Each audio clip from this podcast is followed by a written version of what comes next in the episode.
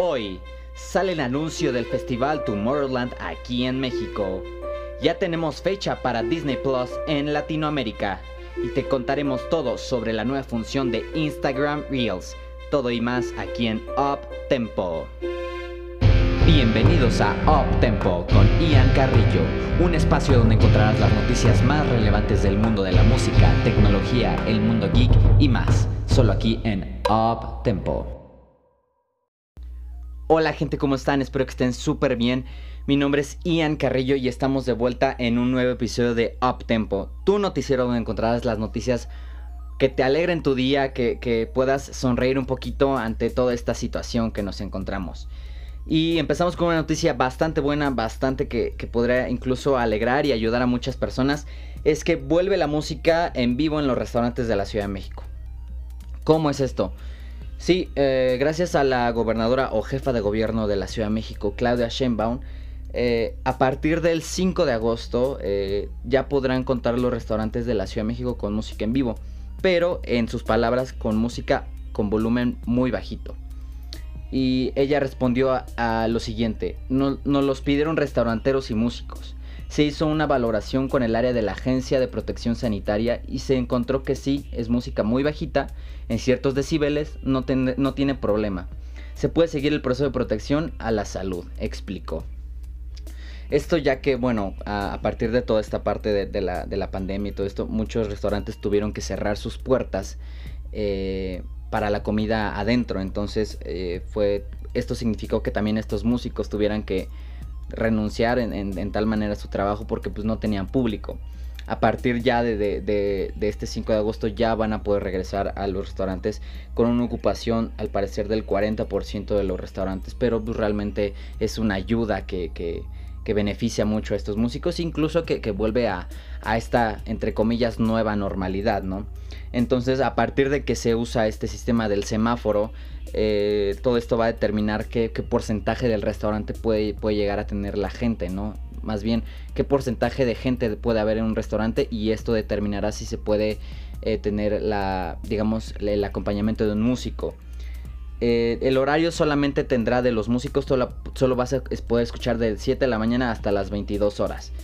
Y este, solo, solamente puedes tener, digamos, un nivel máximo de volumen de 62 decibeles, no más sí es algo que, puede, digamos que puede ser, llegar a ser muy poquito, pero pues, pues, ah, pues, algo es algo, ¿no? Entonces es, es increíble ver que ya se está volviendo la normalidad, entre comillas y que tengan oportunidad de nuevo estos músicos que tienen esta hambre y que tienen esta, estas ganas de seguir compartiendo su música. Y continuamos con una noticia también bastante buena, ya que si ustedes no, saben qué es Tomorrowland, que es el festival Tomorrowland, bueno, es un festival que se lleva a cabo en un fin de semana, donde los más grandes DJs del mundo eh, se presentan y, tocan pues, sus sets en vivo. Eh, esto se celebra en un fin de semana, pero apenas se dio a conocer en redes oficiales que habrá Tomorrowland en México.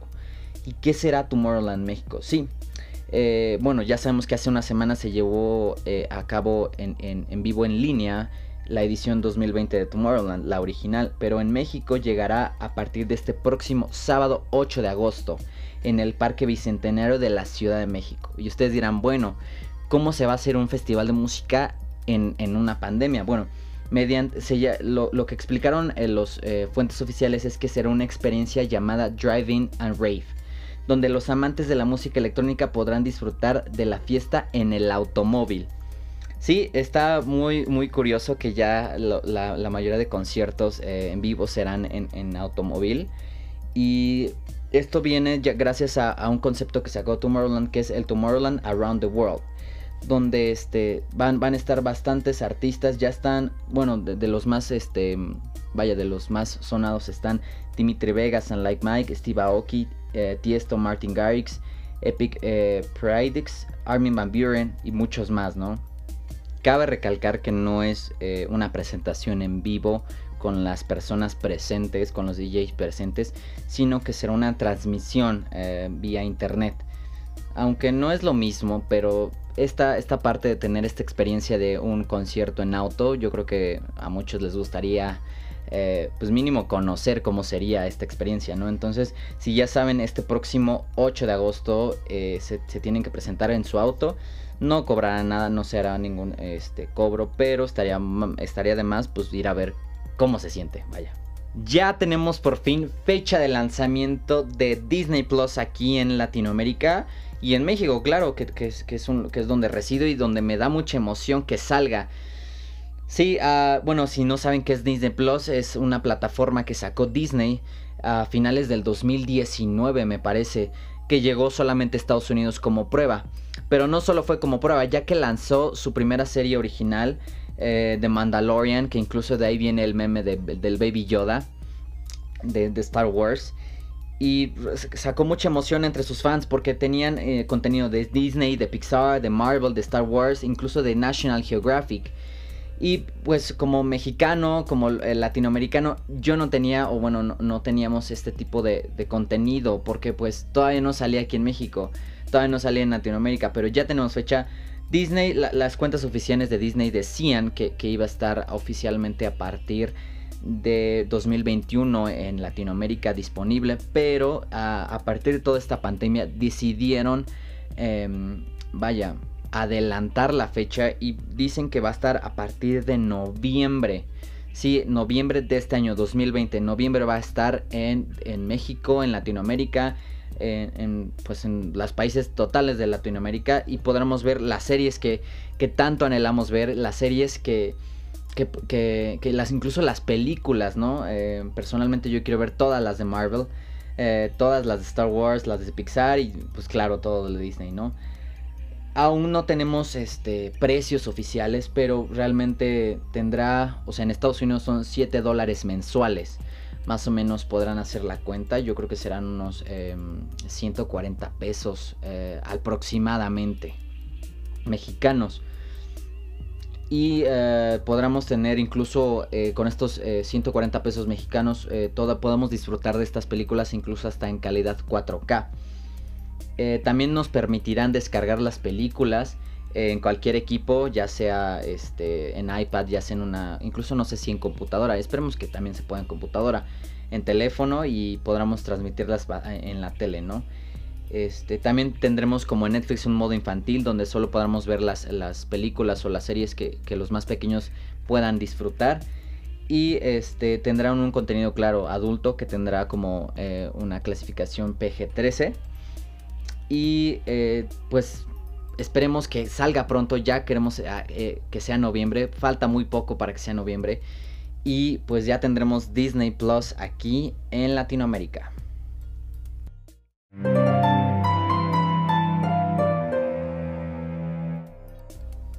Vámonos rápido con la parte de noticias sobre tecnología y tenemos una que tal vez puede enojar a, algunos y puede tal vez eh, poner de nervios a otros.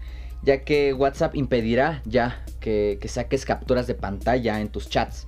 Incluso ya no vas a poder grabar la, pantalla y, poder grabar tus notas de voz.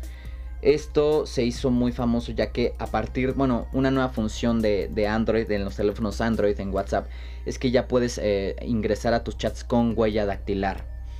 Esto todavía no lo tenemos en iPhone, pero está en Android y es algo que realmente pues es seguridad ante todo, ¿no?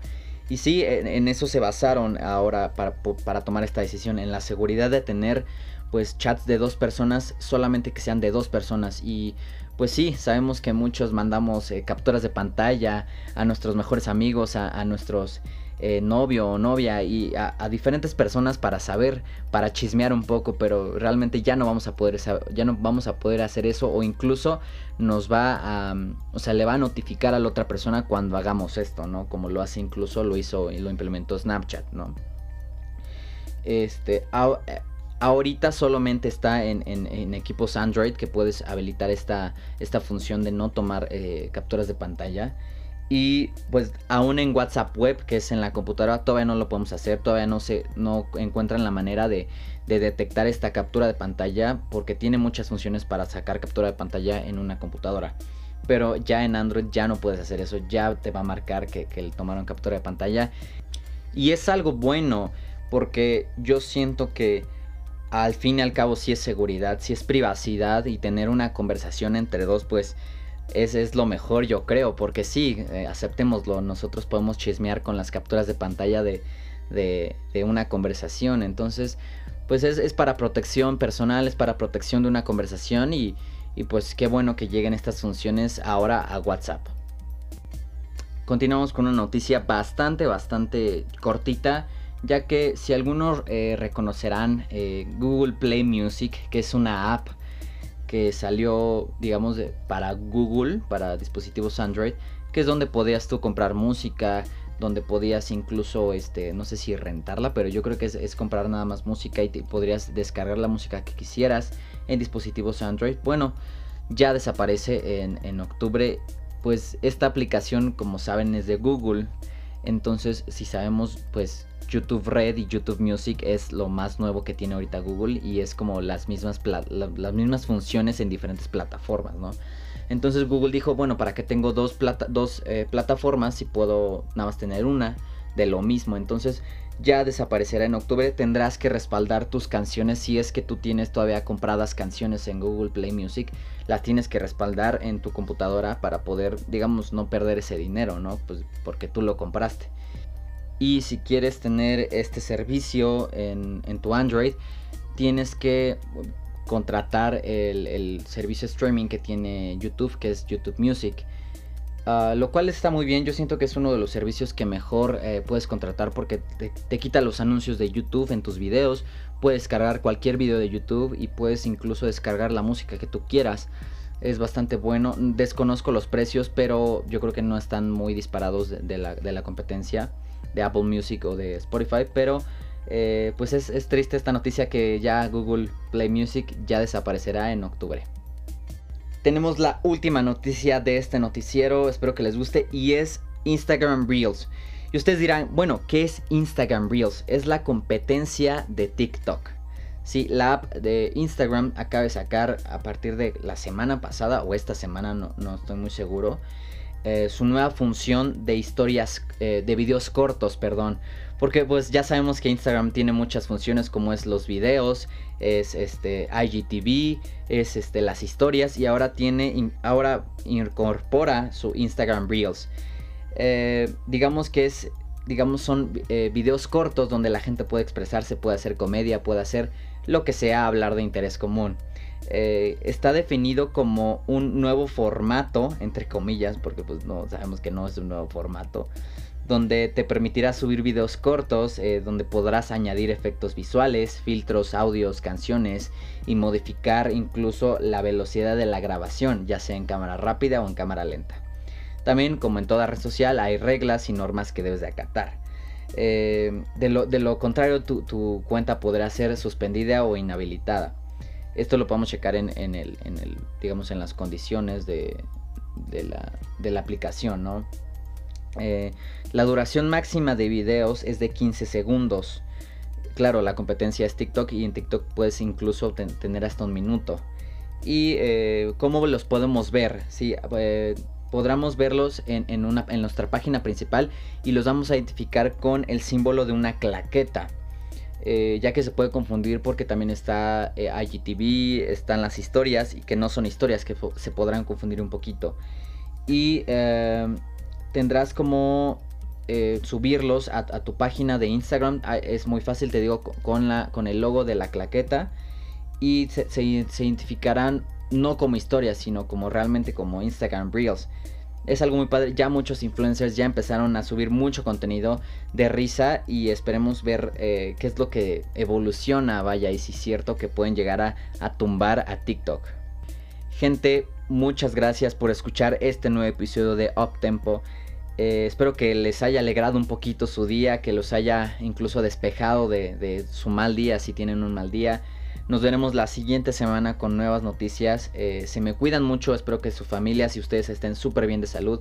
Y les recuerdo que quedándose en casa uno puede llegar a combatir lo que sea ante esto de las pandemias, ¿no? Entonces les deseo, les envío un gran abrazo, les deseo lo mejor y nos vemos la siguiente semana. Bienvenidos a Up Tempo con Ian Carrillo, un espacio donde encontrarás las noticias más relevantes del mundo de la música, tecnología, el mundo geek y más, solo aquí en Up Tempo.